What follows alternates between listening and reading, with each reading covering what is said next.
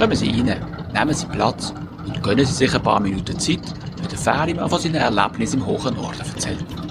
Der Ferimann, das bin ich, der Sidney Batt, Exilschweizer zwischen Ost- und Nordsee und Gastgeber vom Podcast. Erzähl doch das dem Ferimann. Mit dem Glück ist es wie mit Ebbe und Flut. Es kommt und geht. Nicht, dass ich jetzt besonders viel davon verstehen würde, denn als Hochseekapitän spürt man relativ wenig von den Gezeiten. Wenn man auf hoher See unterwegs ist, spielt die Horizontale und auf welcher Höhe man sich gerade befindet keine grosse Rolle. Wasserbewegungen interessieren nur in der Vertikalen. Also dann, wenn sie einem in Form von 10 bis 15 Meter hohen Wellen entgegenrollen. Ich habe schon an anderer Stelle erwähnt, dass es ziemlich eintönig war, wenn man mit dem Schiff über den Atlantik schippert. Man sitzt hier hoch oben am Steuer und sieht meistens nichts, was einem ablenken könnte. Ausser man befindet sich auf einer Hauptverkehrsroute. Dort reihen sich ein Schiff ans andere und als Kapitän muss man immer aufmerksam sein und darauf achten, ob nicht von hinten ein durchknallter Deutscher mit Lichthupe und Tourblinker zum Überholen ansetzt. Aber seien wir ehrlich, das kommt selten vor. Die meiste Zeit passiert nichts. Man sitzt hier, kontrolliert das Instrument, startet weiter und wartet, bis die Schicht vorbei ist. Der Zauber von solchen Momenten ist, dass es nicht die kleinste Aussicht auf Ablenkung gibt. Man lebt ganz im Moment, also im Jetzt, und gibt sich damit zufrieden. Weil man alles hat, was man braucht, und kein bisschen mehr. Sie sehen, ich bin also doch ein Experte für Glück. Ich würde sogar noch einen Schritt weiter gehen. Naja, Schritt ist vielleicht jetzt nicht das richtige Wort. Auf meinen vielen Reisen rund um den Erdball und zurück habe ich in allen Häfen von dieser Welt Station gemacht, wo man mit Hochseedampfer ebenso ansteuern kann. Ich habe viel gesehen und bin auf alle denkbaren Völker und Menschen getroffen. Darum könnt ihr ohne jedes Problem eine Weltkarte vom Glück aufzeichnen. Also eine Kartografie erstellen, wo mir zufriedene Menschen begegnet sind und wo das eher weniger der Fall ist. Mit der solchen Karte könnte man sich die aufwendige Studie wie etwa der World Happiness Index sparen. In dieser Erhebung besetzen wir Schweizer übrigens regelmäßig einen Spitzenplatz und gäbe es nicht die skandinavischen Staaten, wir stünden sogar ganz oben auf dem Stägeli. Aber stimmt das tatsächlich? Sicher, in der Schweiz geht es uns allen gut und wir dürften uns dessen alle bewusst sein. Aber ist das wirklich Glück, wo wir dabei spüren? Wenn man die Leserbriefspalten von der Zeitungen und Online-Kommentare liest, könnte einem da der eine oder andere Zweifel aufsteigen. Die Deutsche Post ist übrigens auch am Glück ihrer Kunden interessiert und lässt darum regelmäßige Glücksatlas fürs Land erstellen. Und, das wird Sie jetzt vermutlich nicht wirklich verblüffen, in der Aufstellung wird Schleswig-Holstein ebenso regelmäßig als die glücklichste Region Deutschlands identifiziert. Obwohl man sich bei solchen Erhebungen immer fragen muss, was denn genau gemessen wird, überrascht mich das Ergebnis natürlich nicht. Ganz im Gegenteil. Es deckt sich mit meiner eigenen Erfahrung.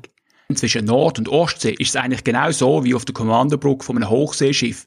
Man sieht weit bis an den Horizont, nichts passiert und hat überhaupt keine Ambitionen, dass sich daran etwas ändert. Man lebt im Moment und ist zufrieden mit dem, was man hat. Und genau das macht Schleswiger und Holsteiner zu den glücklichsten Menschen, sagen wir einmal, im deutschsprachigen Kulturraum. Wenn Sie jetzt das Gefühl haben, das sei eine steile These, dann kann ich Ihnen das nicht verdenken. Denn es ist nicht gerade so, als würden die Norddeutschen mit einem Durchlächeln durchs Leben gehen. Ganz im Gegenteil. Man trägt hier weder das Herz noch seine Freude auf der Zunge, äh, im Gesicht. Was Glück der Leute hier auszeichnet, ist die Tatsache, dass sie mit ihrem Leben zufrieden sind. Dass sie den Horizont zwar sehen, aber kein Bedürfnis verspüren, darüber auszugehen. Der Bewegungsradius der Menschen hier ist vergleichsweise klein. Denn warum sollen sie sich wegbewegen? Weg von daheim kann nicht schöner, sondern bestenfalls anders sein. Selbst die Aussicht auf besseres Wetter kann sie nicht locken, denn Temperaturen über 24 Grad empfinden sie als unerträglich heiß.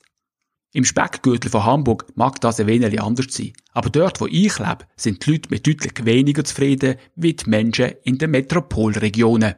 Das hängt vermutlich auch damit zusammen, dass die Angebote und Möglichkeiten hier oben deutlich beschränkter sind. Aber nicht nur. Denn stellen Sie sich doch einmal vor, Sie würden sich mit genug einfach zufrieden geben. Würden darauf verzichten, mehr anzustreben. Wie viel Zeit, Kraft und Energie könnten Sie hier sparen? Welche Freiheit würden sie sich damit schaffen, wenn sie nicht mehr damit beschäftigt wären, das bisschen an zu viel irgendwie auch noch zu finanzieren? Ich will es ihnen sagen, sie würden ruhiger schlafen, hätten mehr Zeit für Freunde und Familie und ihre Gesundheit wäre auch zuträglich.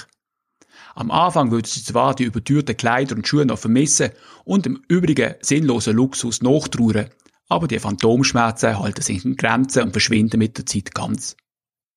Das Leben auf einem Hochseeschiff ist nicht gerade von besonders viel Luxus prägt. Und trotzdem hat es einige Zeit gedauert, bis ich mich an den zurückhaltenden, bescheidenen Lebensstil den Menschen hier oben im Norden gewöhnt habe. Bis ich verstanden habe, wie es möglich sein kann, dass Tourismusbetriebe in einer klassischen Ferienregion mitten in der Hauptsaison ihre Türen geschlossen halten können, weil sie den Sommer dazu nutzen wollen, selber in die Ferien zu gehen. Lebensqualität statt Gewinnmaximierung. Respekt. Ganz ehrlich, ich glaube nicht, dass die Leute das bewusst so machen. Ich bin auch nicht der Meinung, dass die Schleswig-Holsteiner bessere Menschen wären. Es hat vermutlich tatsächlich damit zu tun, dass die Region ein bisschen ab vom Schuss liegt und die Entwicklung vom grenzenlosen Konsumrausch der echte Norden noch nicht voll getroffen hat. Aber die Gründe sind mir eigentlich egal. Entscheidend ist für mich, dass ich mich hier auch im Schlabberlook nicht schämen brauche, weil sich niemand daran stößt, wenn ich Kleider aus dem letzten Jahrzehnt austrage. Dass jeder weiß, dass unser Auto eine auswärtige Nummer hat, aber sich niemand dafür interessiert, was für ein Auto es ist dass ich Freunde und Nachbarn jederzeit besuchen kann, ohne dass ich vorher einen Termin buchen muss. Es hat also schon seine Richtigkeit, dass Schleswig-Holstein im Glücksatlas den Spitzenplatz einnimmt. Um das zu erkennen, braucht man allerdings keine teure Studie. Es langt, wenn man da kommt und in eine Zeit eintaucht, wo in der Schweiz wohl schon 30, 40 Jahre vorbei ist. Das ist sie gesehen, die 19. Folge von Erzähl doch das dem Ferimann. Auf meinem Blog ferry-tales.de finden Sie übrigens neben den alten Beiträgen das mal noch eine zweite Version zum Thema Glücklich sein im hohen Norden. In der 20. Folge von meinem Podcast beschäftige ich mich mit Krut und Rieben. Nein, eigentlich mit Krut, beziehungsweise mit Kabis. Sie werden die Folge von Erzähl doch das im Ferienmann wie immer dort finden, wo Sie mich offensichtlich schon gefunden haben, auf meinem Blog ferry-tales.de oder auf ferry-taste.ch oder auf einer der unzähligen Streaming-Plattformen wie YouTube, Deezer, Spotify, AudioNow, Podcaster, iTunes, Google Podcasts etc. Ich würde mich freuen, wenn Sie dranbleiben. Auf Wiederhören.